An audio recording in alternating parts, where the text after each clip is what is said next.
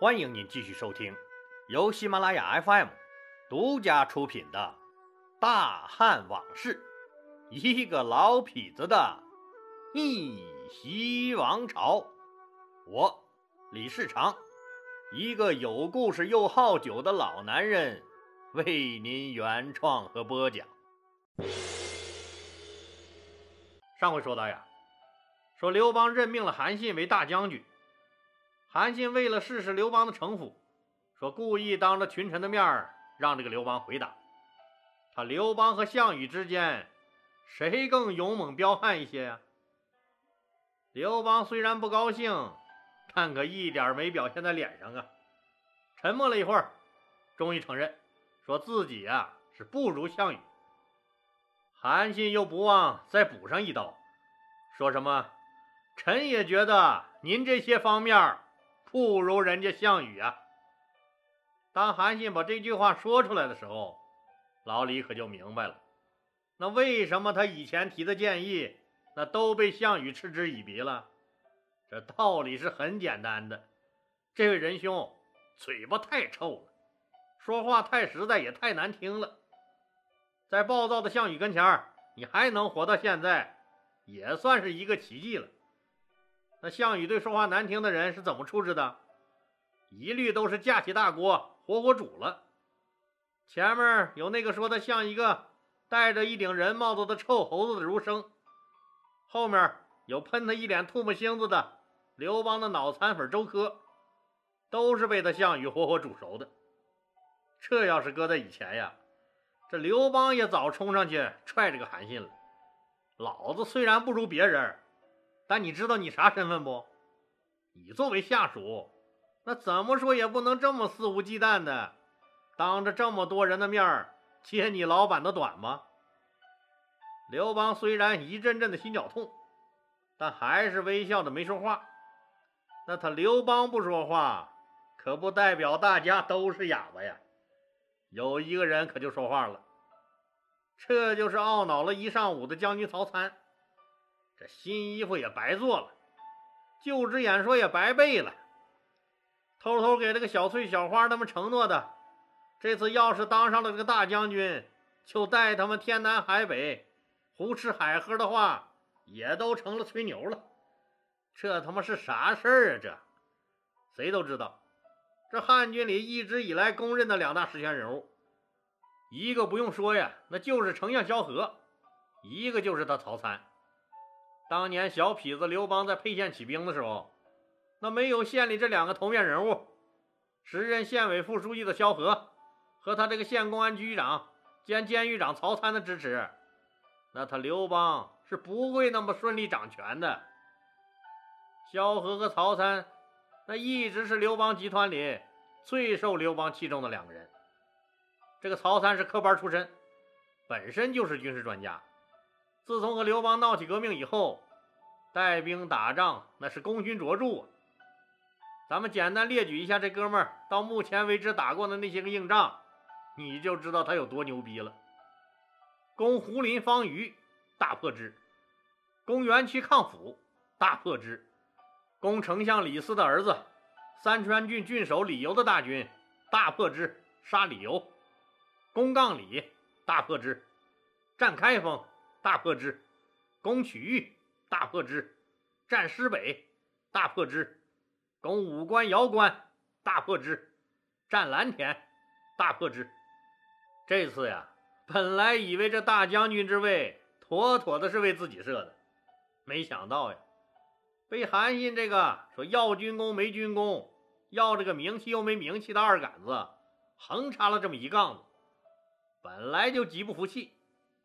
现在听韩信这么一说，就大声说道：“大将军说的确实是事实。既然大将军也认为咱们哪哪都不如他项羽，那还闹哪门子闹？哼，就窝屈在这山沟里等死算了。”刘邦知道曹参这是闹情绪了，就一摆手：“大将军，目前的情况确实是这样。”所以才盼望将军施展才华，改变我们的被动局面呀！韩信对刘邦拱了拱手说：“我曾经在项羽手下待过，我就来说说目前的局势和怎么对付这个项羽吧。打仗需要钱吗？我们偏居在这西南，这面积看着是不小，可是大部分都是穷乡僻壤、不毛之地呀。那打仗需要人吗？可咱们这儿，那包括女人、孩子和老弱病残的。”也不过就是三十万人而已啊！可人家项羽呢，拥有富庶的中原九个大郡，那可都是富的流油的地方呀。还有那么多他封的诸侯，按说应该都是他项羽的铁杆了吧？项羽吆喝一声，可以说是天下响应。这样看来，他项羽非常强悍，那好像是挺唬人的。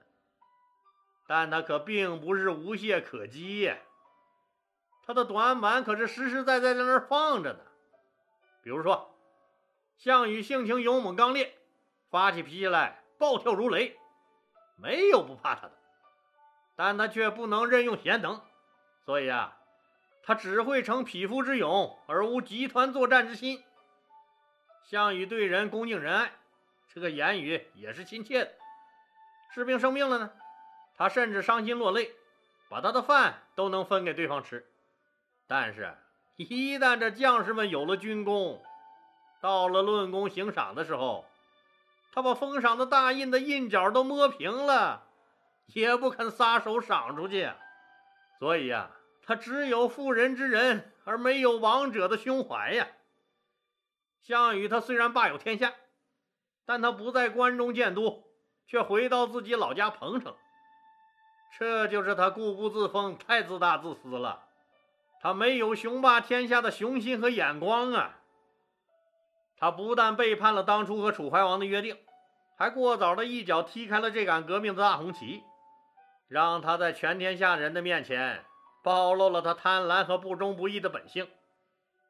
这项羽只封自己喜欢的人为王，你想想，其他有功没有得到封赏的人，那心里能平衡吗？而且他项家军太残暴了，这一路上烧杀抢掠带屠城，那凡是他项家军经过的地方，无不惨遭蹂躏残害。天下人哪个不怨恨他呀？百姓只是在他的淫威下暂时屈服而已。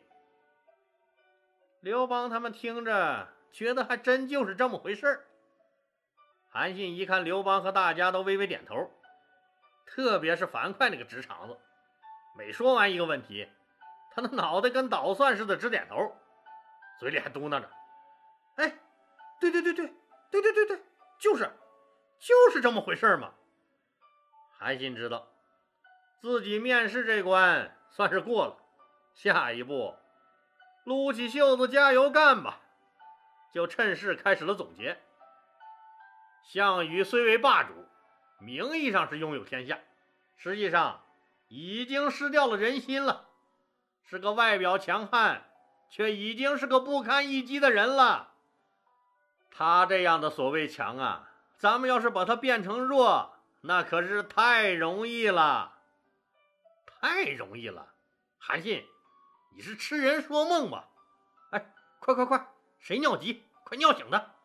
那糖尿病就别尿了啊，以免让他尝到甜头。这刘邦和群臣们打破脑袋都想不出来，怎么让项羽由强变弱，在他韩信嘴里就这么容易。心直口快的樊哙大声嚷嚷起来：“大将军，快说快说，咱们怎么能干掉那狗日的？”韩信微微一笑，对着刘邦又施了一礼：“大王，这事儿不简单吗？”项羽不是已经告诉您该怎么做了吗？项羽告诉我了，啥时候告诉我了？告诉我啥了？哦哦，我明白了，我明白了。韩信大声说：“对，大王，您就和他反着做不就行了吗？”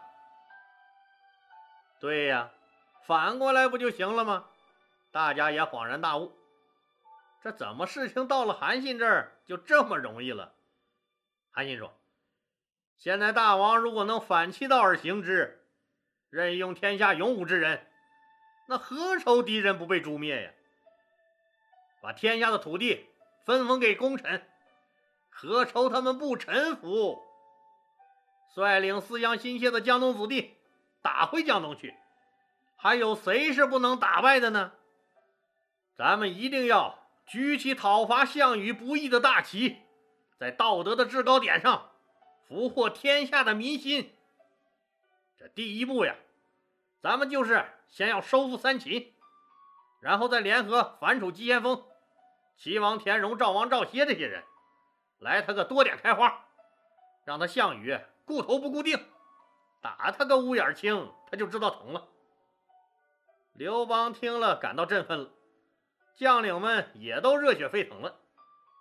刘邦说：“那章邯可是厉害呀，那多少诸侯都死在他手里，咱们能顺利吗？”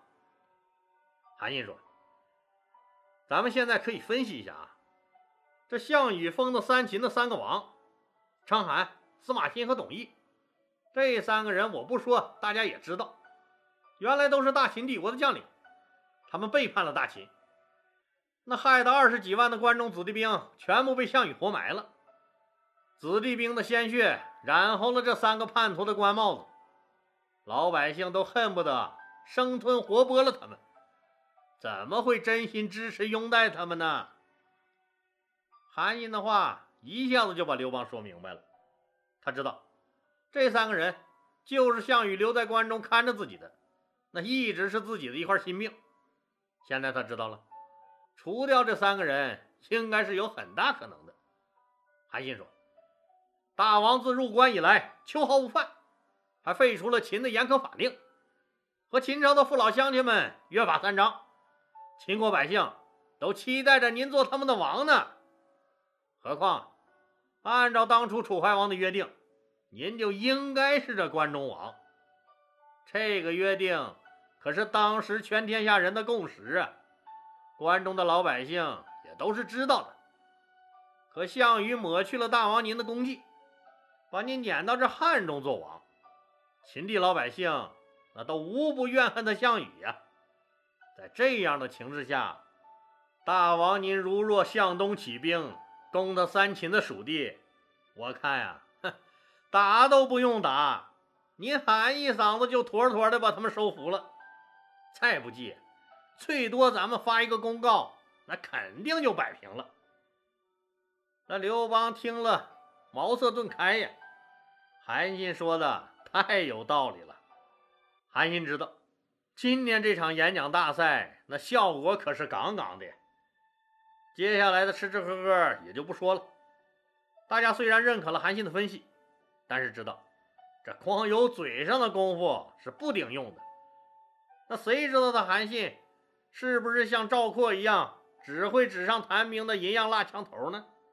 这打仗啊，还得会带兵才行啊。反正今天的主题是恭贺人家大将军韩信，大家也都应了个景，互相说了一些敬仰的话。因为明天一早要校场点兵，所以喝的差不多了，大家就回去睡觉了。第二天一早啊，这个韩信全身披挂，早早就来到了教场。士卒们可都是老兵油子了，知道今天大将军第一天上任，第一次演练。那最最主要的，人家大将军手里可是捧着尚方宝剑呢，那可是先斩后奏啊！可不管你是曹参的小舅子，还是灌婴的三姐夫呀，咱可不敢触他眉头。这新官上任三把火，别把我自己了糊了。所以，都早早的来到了教场。部队集合完毕，韩信是亲自督导演练阵法。只见他口手并用，布置的作战之法，告诉大家如何行军布阵，如何进退分合，如何互相策应。一上午啊，是演练了方阵、圆阵、锥形阵、雁形阵、钩形阵、悬香阵、疏阵、火阵这些个基本阵型，分别应对攻击、防御等各种不同场合。就见那分分合合、迂回包抄井然有序，可是看呆了樊哙、周勃、灌婴这些个莽夫。我靠，一直以为打仗就是一窝蜂猛冲群殴他们就行了，谁想到半天还有这么多道道，以前咱可听都没听说过呀！这下算是开了眼了，高啊，大将军，真是高啊！这几个人觉得韩信确实是有两下子。那曹参和郦商这些人呢？那可都是见过世面的。更明白这其中的玄妙之处了，也是由衷的敬畏起了韩信，这才相信呀。说丞相说的不错，这韩信确实有大将之才。等到刘邦喝过早茶过来观阵时，那已经是军容整齐，步伐协调，焕然一新了。刘邦大喜，鼓励大家在大将军的带领下抓紧操练，待时机成熟后，带他们。打回东方去！将士们一听要回家了，无不欢呼雀跃。刘邦亲昵地搂着韩信的肩膀说：“一切全依仗我的大将军了，可不要辜负我的期望啊！”韩信激动得热泪盈眶，颤声说：“臣受大王知遇之恩，必当效。”犬马之劳，刘邦大喜，一路回宫，一路还感叹着：“我他妈要是早用这个韩信，何至于沦落到这步田地呀？”自此以后啊，汉军中再也没跑过一个军官和士兵。这韩信每天早早起来练兵，操练了一个多月，觉得兵士操练的也差不多了，那也掌握了基本的作战方式和技巧。就来对刘邦说：“说遵照您的旨意，我已经把兵练好了，能出关打仗了。我们现在就准备出关，去收复雍王章邯、塞王司马欣和狄王董翳的三秦大地吧。”刘邦很兴奋，高兴地搓着手说：“哎呀，太好了，大将军，你辛苦了！我等这一天可是等的太久了，咱们即刻就发兵。”哎，大将军，咱们第一步该怎么做？第一步当然是得先出去了。那栈道已经被烧了，怎么能出去？烧了就修呗。啊，那得修到猴年马月去啊。大王，没事慢慢修，不着急。韩信还特别声明：“咱们一定要大张旗鼓的修，不求最快，只求最好。不是说慢工出细活吗？”刘邦心里嘀咕着：“这小子葫芦又卖的什么药？”那韩信也不敢再打哈哈了，赶紧把自己的计划说了出来。这就是后来那家喻户晓的明修栈道，暗度陈仓的谋略。那这是个什么策略呢？我们都知道，说刘邦为了向项羽表明再也不回中原和他项羽争夺天下态度，在去巴蜀之地的路上，是一路走一路烧啊，把出川的栈道都烧毁了。那可都是修在悬崖峭壁上的呀！你看，烧毁容易，一把火就没了，这修可就难了。没有这栈道呀！这大部队是出不去的，那就修吧。